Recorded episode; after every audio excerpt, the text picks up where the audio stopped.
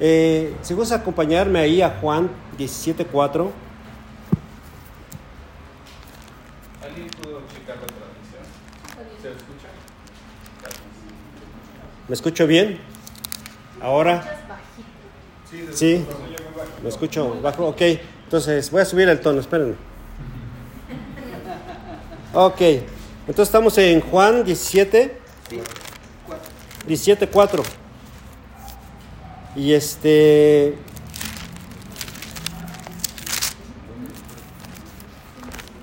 ¿Ya lo encontraste, Rubén? ¿Lo puedes ayudar a leer? Eh, aunque sea la versión NTV, Sí, la que sea. yo te di gloria, eh, del 4 Juan, Solo el 4. yo te di la gloria aquí en la tierra al terminar la obra que me encargaste. Ok. Algo hermoso de la palabra de Dios es que aquí dice que Jesús tiene un diálogo personal con su Padre Celestial. O sea, Él está entrando en comunicación o está entrando en poner eh, eh, lo que hay en su persona, en su corazón. Y una de las cosas que dice es que, Padre, te he glorificado con la obra que tú me diste que hiciera y la cual he acabado. ¿Estamos? Entonces, algo maravilloso es que Jesús está diciendo, yo he hecho, mi Dios, lo que tú me has mandado. Si nosotros leemos todo, el capítulo 17 está hablando de ese hecho de hacer discípulos. Porque aquí Jesús todavía no va a la cruz, todavía no es crucificado y está a punto de ir en ese proceso. Pero está diciendo, he acabado tu obra. En mi versión que yo tengo, dice, ahora pues, Padre, glorifícame tú al, al lado tuyo como aquella gloria que tuve con... Ah, sí. No, perdón, ¿qué? ¿Cuál fue? 17.4. Estaba tomando el 5. Yo te he glorificado en la tierra y he acabado la obra que me diste que hiciese. Cuando nosotros vemos esto, posteriormente vemos ciertos versículos que dice, no he perdido a ninguno de los que me diste, solo aquel que se debería de perder. Pero también, Padre, yo te pido que no los apartes del mundo, sino que los guardes del mal. Todo ese versículo está, todo este capítulo está hablando de esto. Y, algo, algo interesante es que en ese diálogo Jesús oró por sus discípulos para que tuvieran unidad, así como nuestro Padre Celestial y su Hijo Jesús. ¿Están de acuerdo con eso? Aquí lo dice el capítulo 17. Pero algo hermoso es que posteriormente dice, Padre, yo te pido, yo te suplico, o yo pongo en tus manos aquellos que han de creer por su palabra, para que también los guardes y sean uno como tú y yo somos uno. Y Jesús está hablando de una, una unidad. Se aparece después de la resurrección, está 40 días con sus discípulos dándoles instrucciones y posteriormente nos da este mandamiento, Mateo 28, 18, 20. ¿Lo tenemos o ya no lo sabemos? Ujú. Por tanto, ir Por tanto, ir.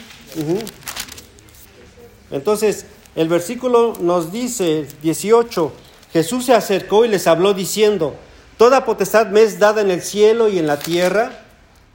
Por tanto, ir y hacer discípulos o vayan y hagan discípulos a todas las naciones, bautizándolos en nombre del Padre, del Hijo y del Espíritu Santo. Número 28, enseñándoles que guarden todas las cosas que, os, que les he mandado. Y aquí que yo estoy con vosotros todos los días hasta el fin del mundo.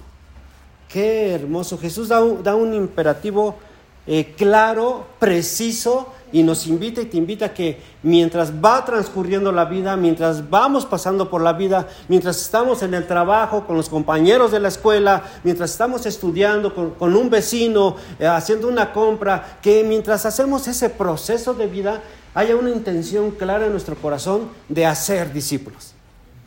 ¡Wow! Y, antes de pasar a este tema tan importante que para toda la iglesia a nivel nacional e internacional es un mandamiento para todos, yo quiero que veamos el término cristiano. ¿va? Ese término cristiano, así que muchos de nosotros cuando se nos pide definir qué es cristiano, muchos daríamos una determinada explicación, otros tú, tú, tú, no lo puedo explicar, no tengo claridad al respecto, pero otros dirían, bueno, es que yo no soy mm, Ah, no es tan fácil porque no hay una descripción clara en la Biblia del ser cristiano, pero es muy fácil decir, ah, yo soy médico y soy otorrino y me dedico a esto. Ah, yo soy abogado y soy criminalista y me dedico a esto. Eso es muy fácil definir. Pero ser cristiano es muy difícil a veces responder de una manera clara, precisa y contundente. Así que ahora, el día de hoy, nosotros vamos a, trabajar y vamos a ver que no hay un concepto único y no amerita un montón de explicaciones. Sencillamente porque, ¿cómo sabemos qué es ser un cristiano? Ahí tenemos la pregunta al aire. La cosa, ¿cómo se explica de ser un cristiano? Es como si tuviéramos una denominación. ¿Eres católico? Ah, sí, soy católico. ¿Eres este, evangelística? Oh, sí, soy evangelístico.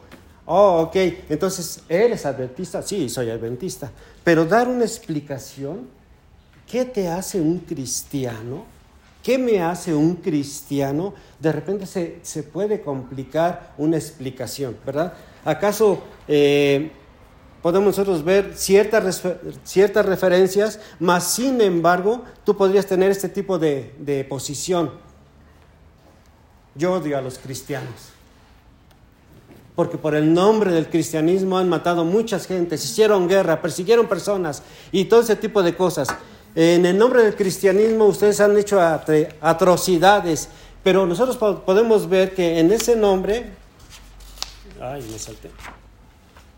Eh, se hicieron las cruzadas, las conquistas, la Inquisición, y en ese nombre se empezó a tomar una cierta posición.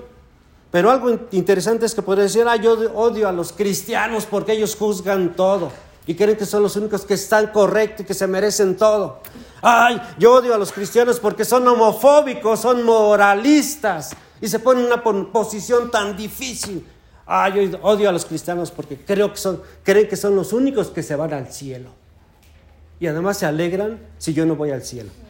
Ah, qué barbaridad, ¿no? Es este. Así que ser cristiano es un asunto complicado porque nada, nada, nada la Biblia menciona que es ser cristiano.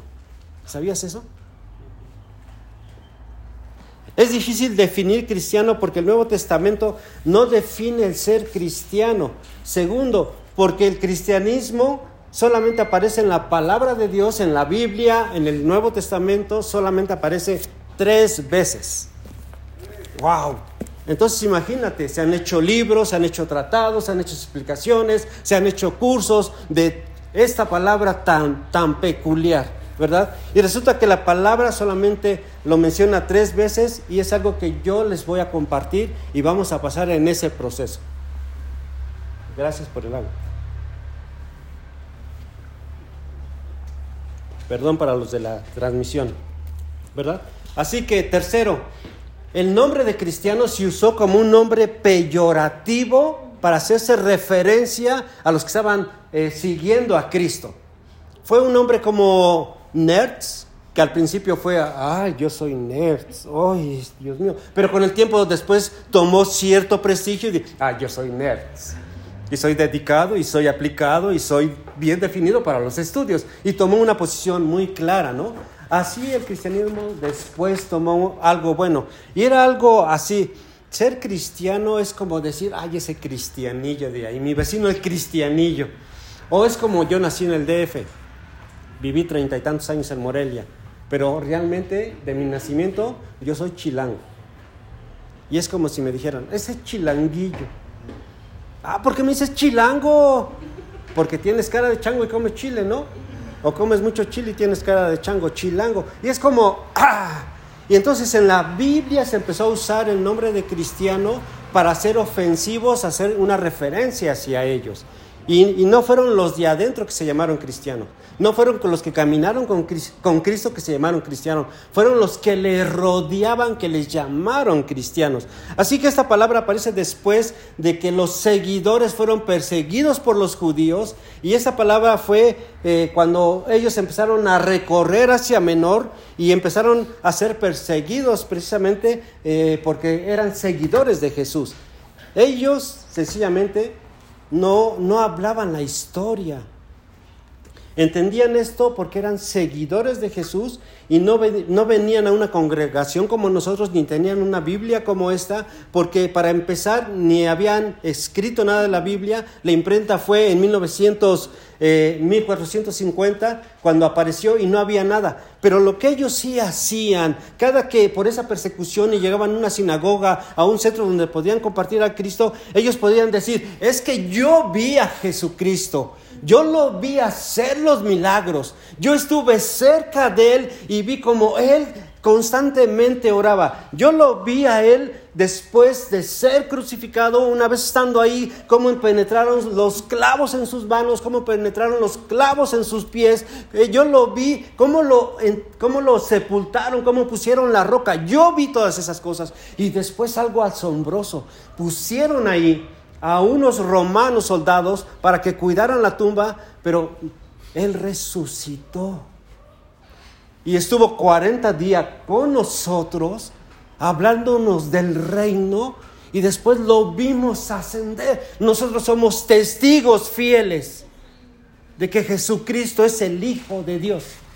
Wow, entonces te imaginas lo impactante que era escuchar ese testimonio. No era como que, a ver hermanos, por favor, abran, vamos a Efesios 2, 3, a ver qué nos dicen. No, ellos traían fuego interno, traían la experiencia, traían la vivencia, traían la cercanía de Jesús, traían el ADN de Jesús y ellos hablaban de él con, con fervor.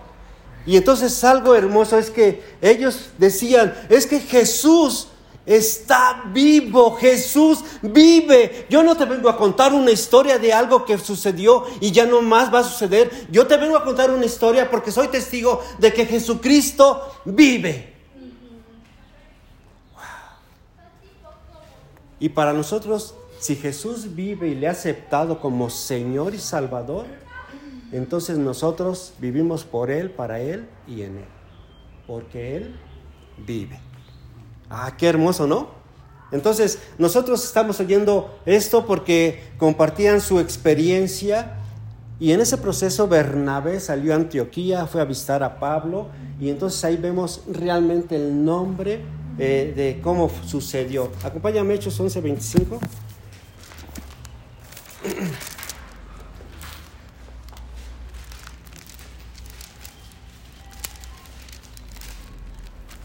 ¿Lo tienes?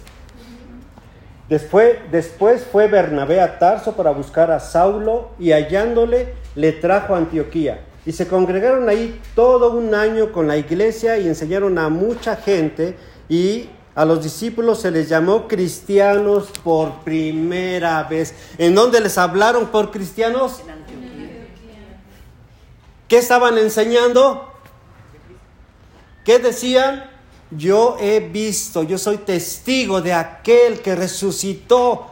Y entonces dijeron, son cristianos, pero no como son cristianos. Ah, qué bueno que son cristianos. No, son cristianos.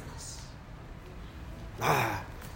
Así que después Pedro, en primera de Pedro, acompáñame a primera de Pedro.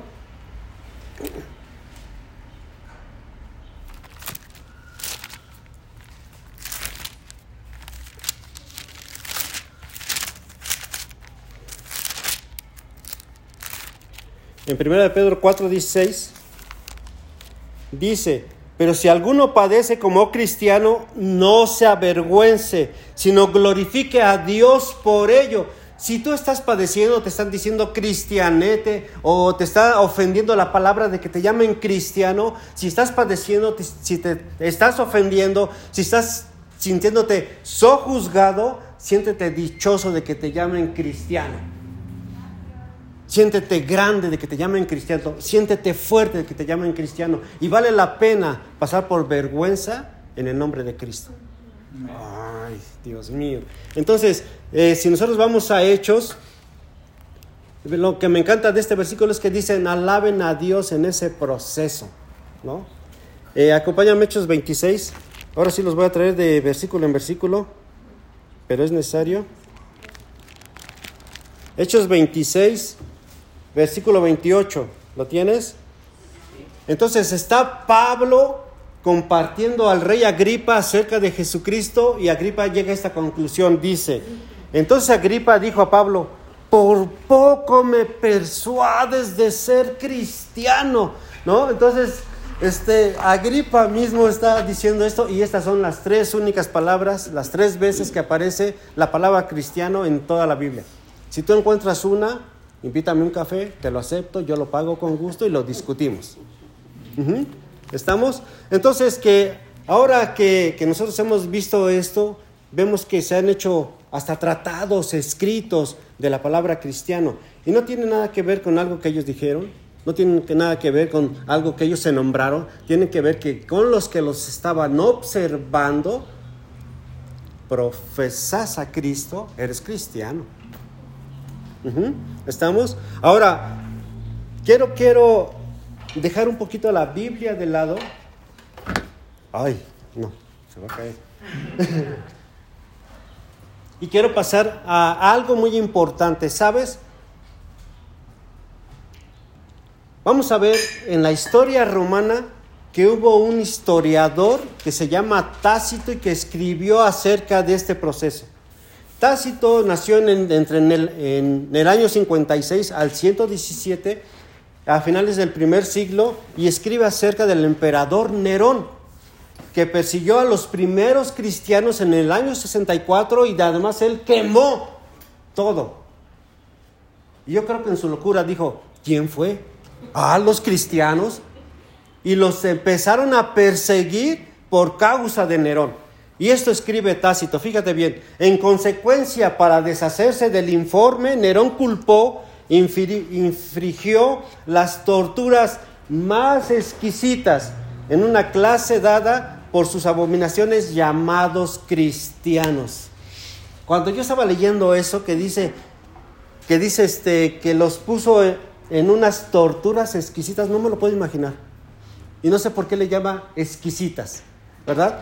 Pero Tácito explica que Christus es el nombre del origen a quien, para que entiendan, para que entiendan algo en la cultura romana, no entendían el judaísmo, no entendían la promesa para los judíos de Abraham, Isaac, Jacob, no entendían todas las creencias, las leyes, no entendían cómo se le entregó la ley a Moisés, no entendían nada de eso y era muy difícil gobernar al pueblo judío. De todos los pueblos que conquistaron, el más difícil era el pueblo judío por todas sus leyes, ¿verdad? Y así que los romanos creen que el fundador de esta secta era Jesús, y Jesús en hebreo y en griego es en, hebreo es Cristo y en hebreo es Mesías. Pero ellos creían que Cristo era el apellido de Jesús y le llamaron Jesucristo. Mm, interesante, ¿verdad? Entonces Tácito escribe, Christus, de quien el nombre tuvo su origen, sufrió la pena extrema durante el reino de Tiberio en manos de uno de nuestros procuradores, Poncio Pilatos, y, a este- y esto lo llama Tácito porque esto sí, perdón, y esto lo dice Tácito porque esto es muy importante. Si existió Nerón y está en la historia, ¿verdad? Existió Cristo. Entonces tenemos un Señor, un Creador que viene del cielo, que estuvo en la tierra y que tiene un escrito histórico. Ah. ¿Estamos ahí? ¿Sí? ¿Sí? ¿Me estoy explicando? Ok, entonces, entonces para muchos la existencia de Jesús la ponen en duda, pero hay escritos de la existencia de Jesús. Ahora, hay cristianos en todos lados, en la economía, en la política, en puestos importantes, hay cristianos en todos lados, ¿verdad? Y en todos lados podemos encontrar cri- cristianos en ciertas posiciones y en ciertos liderazgos, pero eh, algo, algo curioso es que todos tienen la razón porque, son, eh, porque usan el nombre de Cristo. Entonces una de las preguntas es, ¿por qué hay tantas denominaciones? Porque sencillamente un hermano, un cristiano, bueno, no, eso no lo digo, bórralo Luis, por favor. Alguien que profesa a Jesús toma un principio de la Biblia y dice, a ver, aquí lo más importante es que ser bautizados, nos vamos a llamar bautistas.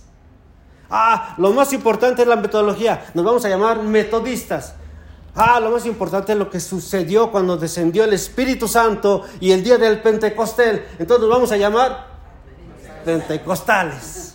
Ah, qué interesante. Entonces, Así empiezan a, aparecer las denominaciones porque toman un principio bíblico y después de ese principio bíblico hacen todo lo demás, todo, todo lo alrededor de la Biblia.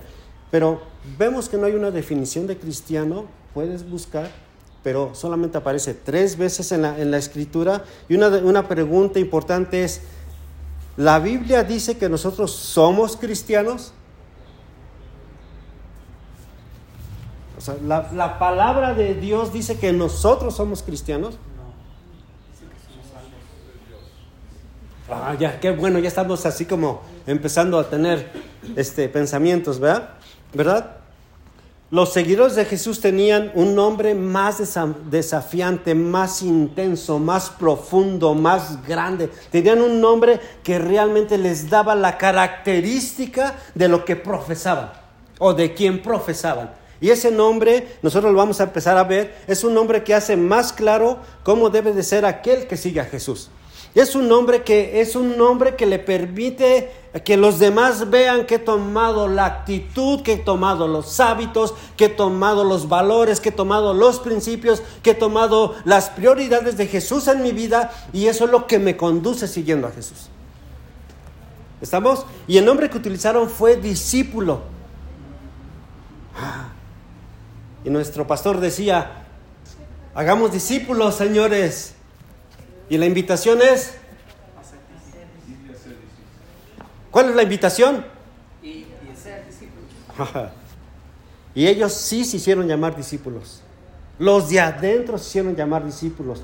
Entre ellos se conocían como discípulos. Entre ellos se profesaban como discípulos. Y algo importante de esto es que podrías hacer todo tipo de cosas en el nombre de Cristo, pero ya no como discípulos. No sé si me estoy explicando esa parte. ¿Verdad? ¿Sí? Porque un discípulo es alguien que toma una posición, que es un aprendiz, un seguidor y alguien que es un alumno. Un discípulo eh, de Jesús es aquel que no se va a graduar hasta que llegue a su presencia, pero va siendo discípulos mientras vive. ¿Estamos? Un discípulo es alguien que no vive una vida autodirigida, es, sino es alguien que continuamente crece a la estatura del maestro.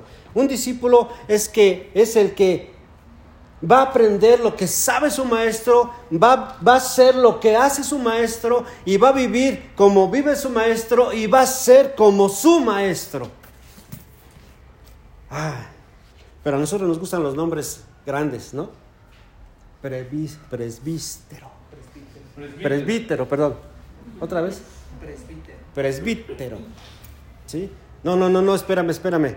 Yo no, pastor, no soy el magnánime, el ungido, el apóstol, fulano de tal. Nos encantan esos nombres tan rimpompantes, pero solo nos llamaron a ser discípulos. Así de sencillo, solo discípulos. Pero ellos no se llamaron, ellos sí se llamaron de esta manera, se llamaron discípulos, alumnos, aprendices, seguidores. Pedro, Pablo, Juan, Santiago, todos ellos sí se llamaron discípulos. Pero algo importante es que eh, el nombre de discípulos es metates, que te pone en una posición y que te ubica de tal manera en donde estás dispuesto a ser un aprendiz, o en otras palabras, enseñable, que estás dispuesto a ser un segui- seguidor de aquel que te enseña y a ser un alumno consistente en lo que se te enseña. Voy a decir una barbaridad y perdón, No, no, no, no lo digas. ¿sí? ¿No? Ok. Cristiano cualquiera. Porque hay cristianos que roban, cristianos que son deshonestos, cristianos que son infieles, cristianos que dicen mentiras, cristianos que se, se apañan la, la, la, la señal de internet. Hay cristianos. Ah, también ese es cristiano Rolando, ¿no? Bueno, este, hay cristianos que este, pero fíjate bien, voy a decir algo muy importante. Así que puedes ser un, puedes seguir adorando a Jesús, pero su señorío todavía no impacta tu vida. Lo voy a repetir, lo voy a repetir. Puedes seguir adorando a Jesús, pero su señorío todavía no te impacta. Ah, Dios mío. Discípulo es el que quiere seguir a su Señor, porque adopta, incorpora a su vida sus principios, sus valores y quiere caminar para poder aprender a hacer lo que su maestro hace. Quiere caminar para aprender a saber lo que su maestro sabe. Y quiere caminar para aprender a vivir como su maestro vive. ¡Wow! ¿Estamos ahí? Y el discípulo vive para agradar a su maestro. Ahora, si yo le estoy diciendo, yo no le estoy diciendo que discutan cuando les diga alguien soy cristiano, no, no, espérate un momento, yo no soy cristiano, yo soy discípulo, no. Acércate, trátalos con amor, ten paciencia, sigue los principios de Jesús, que vea el reflejo de Jesús en tu vida y con el tiempo se acercará a Dios. Se acercará a Dios.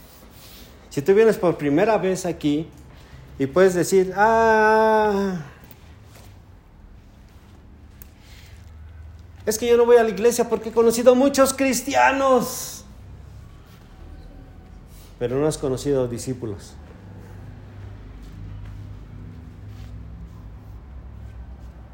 Es que yo no creo en lo que dicen los cristianos, pero no has conocido discípulos.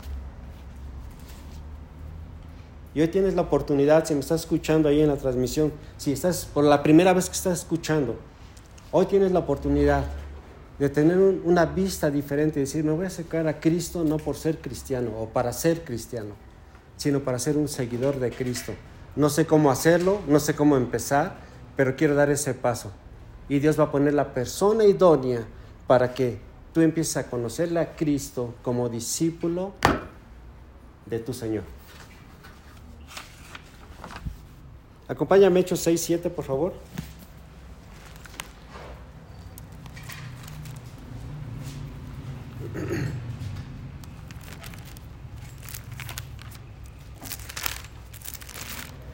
Ahí en Hechos 6, 7, ¿lo tienes? Dice, y crecía la palabra del Señor y el número de los discípulos, ¿de quiénes? Se multiplicaban grandemente en Jerusalén. También muchos de los sacerdotes obedecían a la fe. ¿Cómo se llamaban ellos? Discípulos. Acompáñame ya mismo en el 9, vers- capítulo 9. El 26. Cuando llegó a Jerusalén, trataba de juntarse con los discípulos, pero todos le tenían miedo, no creyendo que fuese un qué. ¿De quién está hablando ahí? De Saulo, de Pablo. Ok, acompáñame al número 36. Y había entonces en Jope una discípula llamada, ¿cómo? Tabita, que traducido quiere decir Dorcas. Esta abundaba en buenas obras y en, y en limosnas que hacía. Discípulos, discípulas. Y eso es hermoso, ¿no? No hay distinción. Discípulos de Jesús. Pero hoy quiero explicar de una manera un poquito profunda, espero que me alcance el tiempo, ¿verdad? Para que podamos en- entender de cómo viene esto del discipulado. Y posiblemente eh, has escuchado poco de esto, o posiblemente estás en un grupo bíblico, o estás estudiando teología, o estás sirviendo en la iglesia, estás en cunero, o estás haciendo los baños, o posiblemente cualquier actividad que estás haciendo para, para servir al Señor. Espero que esto dé un sentido más grande y más profundo al hecho de ser discípulos. Hay una historia en el Nuevo Testamento que espero que va a tomar un significado profundo y vas a tener unos anteojos o una mirada diferente de esa misma historia. ¿Sale? Eh, ahí en el capítulo 14, no lo busques, vamos a contar solo la historia. Es la historia en donde los discípulos salen al mar, salen al agua, están navegando, se oscurece y después viene Jesús y camina sobre del agua hacia ellos. Dice la escritura que creían que era un fantasma. Y Jesús dice, no, no, no se angustien, soy yo. Entonces hay un hombre ahí que es bien aventado, que se llama... Ah, todos sabemos. Ahí está Pedro, se levanta y le dice, si eres tú, Señor, entonces pídeme que baje contigo al agua. ¿Y qué hizo Pedro? Sencillamente, ¿qué? se aventó y empezó a caminar sobre el agua. y después de qué? Se hundió. ¿Por qué piensas que Pedro se aventó? ¿Por qué piensas que él pensaba que podía caminar sobre el agua? Quería comprobar que era Jesús. ¿Que era Jesús? Ok, quería comprobar que era Jesús, muy bien, pero vamos a entenderlo. Ahí aguántame eso que acabas de decir. ¿Va? Lo que me he dado cuenta en la historia que me va a dar mayor sentido es entender los antecedentes de lo que estaba pasando. Jesús estaba con judíos, estaba discipulando judíos, estaba en Galilea, en Galilea creían en la ley de Moisés y era todo el contexto, ¿sí? Lo que estaba pasando ahí en, en este pueblo judío, el- el hecho contextual es que todo niño que iba, a pre- iba a la escuela por primera vez, que tenía seis años, ¿aquí a dónde lo mandamos? A la primaria, a la primaria, ¿sí? ¿Para qué? Para que estudie. Para que estudie y aprenda a decir mentiras. ¿No? ¿Eso no? ¿Por qué lo aprenden entonces? Ya nacen con eso. Ok, bueno, los mandamos para que aprendan, ¿cierto? En, el- en, en- en Jerusalén mandaban a sus hijos esos, a eso, pero el Pentateuco o el Torah era el libro básico de la educación. Cuando mandaban un niño a la escuela, lo que lo mandaban a aprender era esos cinco libros de la Biblia. Génesis, Éxodo, Ah, muy bien. ¿Sí? Esos cinco libros el niño se los aprendía. Y cuando el niño se estaba aprendiendo, eso pasaba por un proceso que se llamaba el primer grado Beit Sufer. El niño veía la Biblia y para él no era como algo que tenía que saber, para él era vida. Déjame explicarte por qué. Porque el niño mientras de los 6 a los 10, él podía entender que él era creación de Dios, lo dice la Biblia. Él podía entender que Jesús, que Dios le amaba. Él podía entender que Dios le dio una promesa a Jacob, a Isaac y a, digo, perdón, a Abraham, a Isaac y a Jacob. Él podía entender lo, de la Pascua desde el inicio. Él podía entender por qué Dios los salvó de ese espíritu de muerte que estuvo en Egipto. Ellos podían entender por qué Dios los sacó de Egipto. Y después cuando llegaban los números en donde estaba el censo de aquellos que habían salido de Egipto, que estaban en el desierto, ¿verdad? Y que Dios le dice a Moisés, escribe el censo de los hombres mayores de 20. Y yo creo que un niño podía decir, ah, de la tribu de Judá. Mira, aquí está mi tatara, tatarabuelo. ¿Ya viste, papá? Perdón, perdón, perdón. ¿Ya viste, papá? Aquí está mi tatarabuelo en, en este censo. Entonces para ellos era no solo la historia, era lo que su pueblo había vivido y que después ellos aprendían. Pero cuando terminaban ese curso, entonces los que no eran buenos para aprender la Biblia, los que no eran buenos para agarrar la palabra de Dios, le decían, ay, mi chato, lo siento, vete a aprender el negocio de tu papá, vea que tu papá te enseñe, lo siento, pero mejor ve con él. Pero a los buenos, buenos, a los mejores de los mejores, los mandaban a otro nivel que se llama Beit Talmud. Tú eres bueno, Rubén. Pasas al siguiente. Y aprendían entonces toda la Biblia del Génesis a Jeremías, a Malaquías. ¿De qué? De memoria. No era como que, ah, me acuerdo de un versículo, ¿dónde estaba? No, ellos lo, lo, lo metían, en serio que lo aprendían profundamente. Y cuando tenían 14, 15 años, entonces solamente los mejores de los mejores pasaban al siguiente nivel que era Beit Midrash. Pero cuando un niño llegaba a ese punto, podía llegar, buscar a un maestro, a un rabino y decirle, rabino, yo te quiero seguir. Entonces el rabino lo que hacía era ciertas preguntas y él decía, oh, es obvio que amas a Dios, es obvio que conoces la Biblia, es obvio que sabes la Biblia, pero déjame ver si tú tienes madera para seguirme.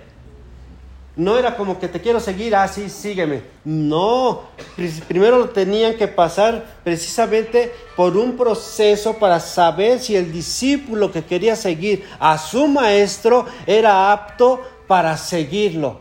Querían saber si el niño tenía las capacidades para aprender lo que sabe su maestro. para hacer lo que hace su maestro y para vivir como vive su maestro o ser como es su maestro. Entonces, cuando el, el niño le decía, quiero, quiero seguirte, espérate, espérate, a ver, vamos a hacer un examen y déjame ver si tú tienes esas aptitudes y tienes esas capacidades para seguirme. No es que fueran, no es que el maestro los eligiera, el maestro tenía que saber eso. Entonces un maestro le decía al niño, ven, sígueme. El niño dejaba su familia, dejaba su aldea, dejaba su sinagoga y se iba con el maestro y vivía de pleno con el maestro. A ver lo que hacía su maestro y a ver cómo eh, eh, era su maestro. Y entonces ese sígueme es que el niño estaba dispuesto a qué? A aprender, a saber lo que su maestro sabe. Estaba dispuesto a hacer lo que su maestro hace. Y estaba intencionalmente comprometido a ser como su maestro. Por eso, por eso, por eso eh, en el discipulado de, un rabino había un dicho que decía que el polvo de tu maestro te cubra, te cubra. ¿Por qué? Porque precisamente como el, alumno iba detrás del maestro y era tierra y todo esto, conforme iba avanzando, el alumno iba recibiendo todo eso. Y era un cumplido, ¿verdad? Entonces, eh, algo interesante es que el significado de ser discípulo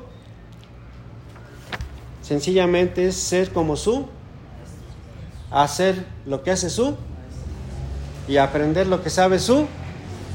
¿Estamos? ¿Estamos ahí? Y ellos dedicaban su vida para llegar a ser como su rabino. El rabino era una autoridad que no cualquiera tenía. Solo lo tenían los que, lo mejor de lo mejor de lo mejor. Los que tenían las capacidades. Entonces, así que más o menos a los 30 años, ¿verdad? Dice la Biblia, tenemos a Jesús caminando sobre la playa en el mar de Galilea y se acerca a Pedro, se acerca a Andrés y ¿qué les dice? ¿Tiene más sentido? Síganme, ¿verdad? Son pescadores, dejan las cosas, ¿verdad? Y no son lo mejor de lo mejor. ¿Por qué? porque están aprendiendo el oficio de su padre. Lo siento, Pedro, tú no eres de lo mero, mero bueno, entonces mejor ve con tu papá. Ah, ¿Sabes qué, Andrés? Ah, lo siento, pero no, ve con tu papá. Aprende el negocio de papá. Entonces, ellos no son lo mejor de lo mejor. No tienen la capacidad de saber lo que sabe su maestro, no tiene la capacidad de hacer lo que hace un maestro y no tiene la capacidad de ser como su maestro. Pero el, libro continúa diciendo, ¿verdad? Que después este, Jesús va a la playa, encuentra a otros hombres y les dice, síganme. A veces las películas como hacen un disturbio en lo que Jesús hizo, ¿no? Las películas pintan a un Jesús que va con su, ¿cómo se llama?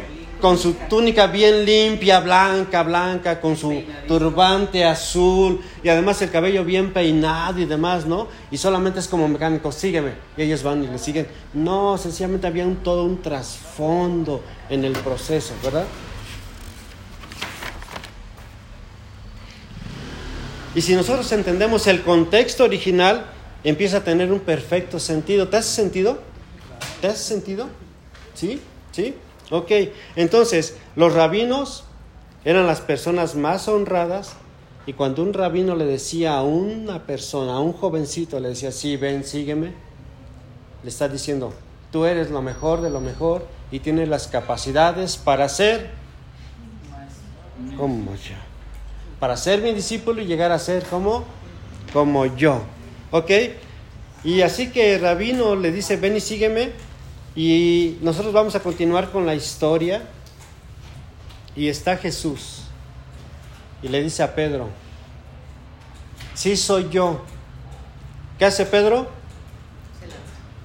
Se lanza. Camina sobre el agua. Porque Pedro cree que puede saber, puede aprender a saber lo que su maestro sabe, puede hacer lo que su maestro hace y puede llegar a ser como su maestro. Y su maestro le dijo, ven, voy y camino. Pero después Pedro dudó de Jesús. Yo pensaba que dudaba de Jesús. Dudó de lo que Jesús creía que él sí podía hacer. Y se hundió.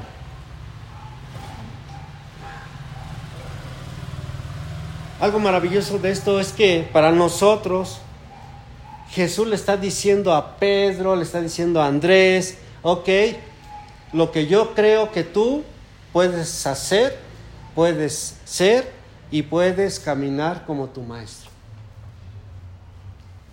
Y entonces se convierte que no solamente es para unos cuantos, es para todos, para el que sabe y para el que no sabe para el que tiene riqueza y para el que no tiene riqueza, para que el que duda y para el que no duda, es para todos. Entonces Jesús hace accesible el ser discípulos. Quita la brecha, quita la piedra y dice, tú puedes ser discípulo.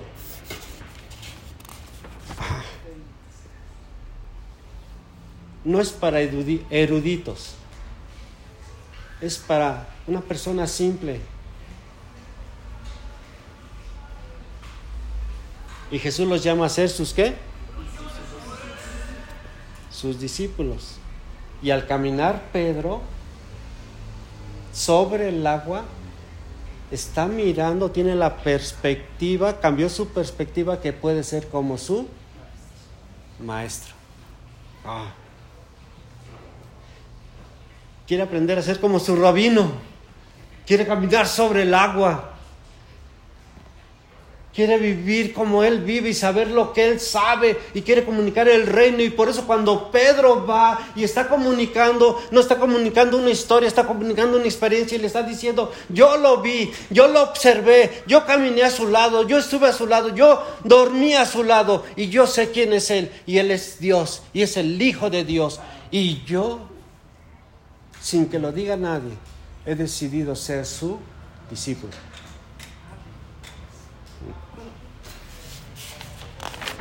¿Interesante? ¿Interesante? Entonces nosotros vemos que Jesús te llama, Jesús me llama, porque Él, nos, Él cree que tenemos las capacidades si caminamos en Él para ser sus. ¿Qué significa eso?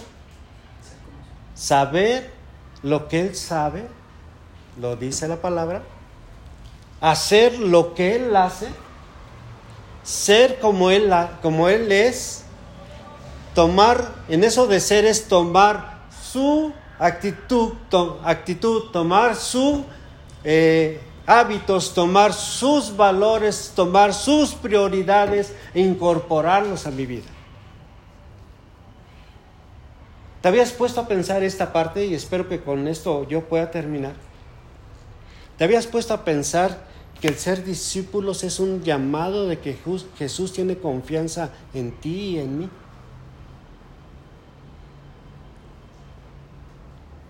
¿Te podía, ¿Pensaste algún día que el ser discípulos tiene que ver que Jesús cree que podemos desarrollarnos a la estatura del, del varón perfecto?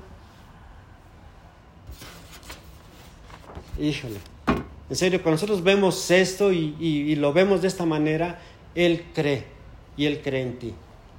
Él cree que puedes saber lo que Él sabe. Él cree que puedes hacer lo que Él hace. Él cree que puedes ser como Él es. Porque dice la Biblia que todos creceremos a la estatura de qué? Del varón perfecto. Y esto Jesucristo. Y podemos llegar a ser unas personas de amor, de compasión, de misericordia, de gracia, de paz, personas que, que dan a otros, eh, personas que podemos pensar lo mejor de los otros. Para cerrar, acompáñame a Lucas 23, por favor.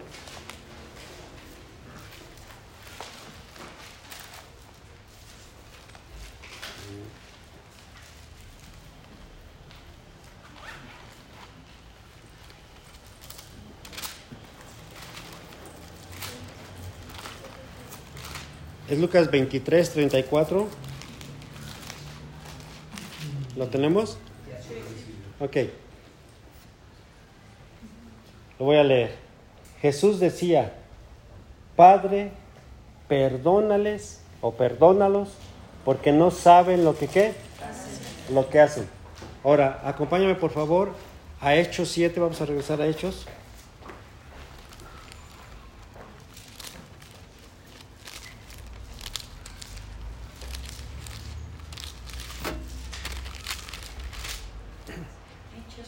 Hechos 7, 60. Ustedes saben la historia de Esteban, ¿verdad? ¿Cómo murió Esteban? ¿Sí? Y vamos a ver lo que dice Esteban. Y puesto de rodillas, clamó en gran voz, Señor, no les tomes en cuenta este pecado. Y habiendo dicho esto, murió. Porque el discípulo camina como su Señor. El reto es esto, es este, 1 de Juan 2.6. Si dices que permanecemos en Él, debemos caminar como Él caminó. Muchas gracias. Dios les bendice.